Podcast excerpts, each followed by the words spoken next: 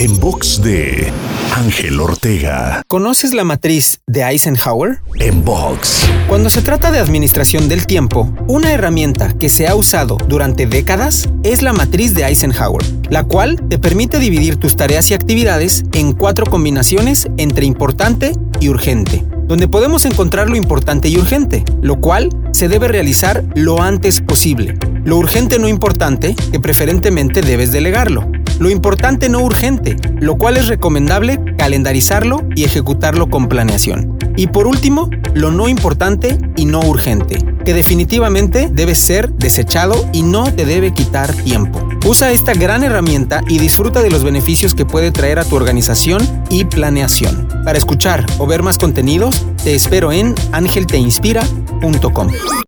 En box de Ángel Ortega. En box.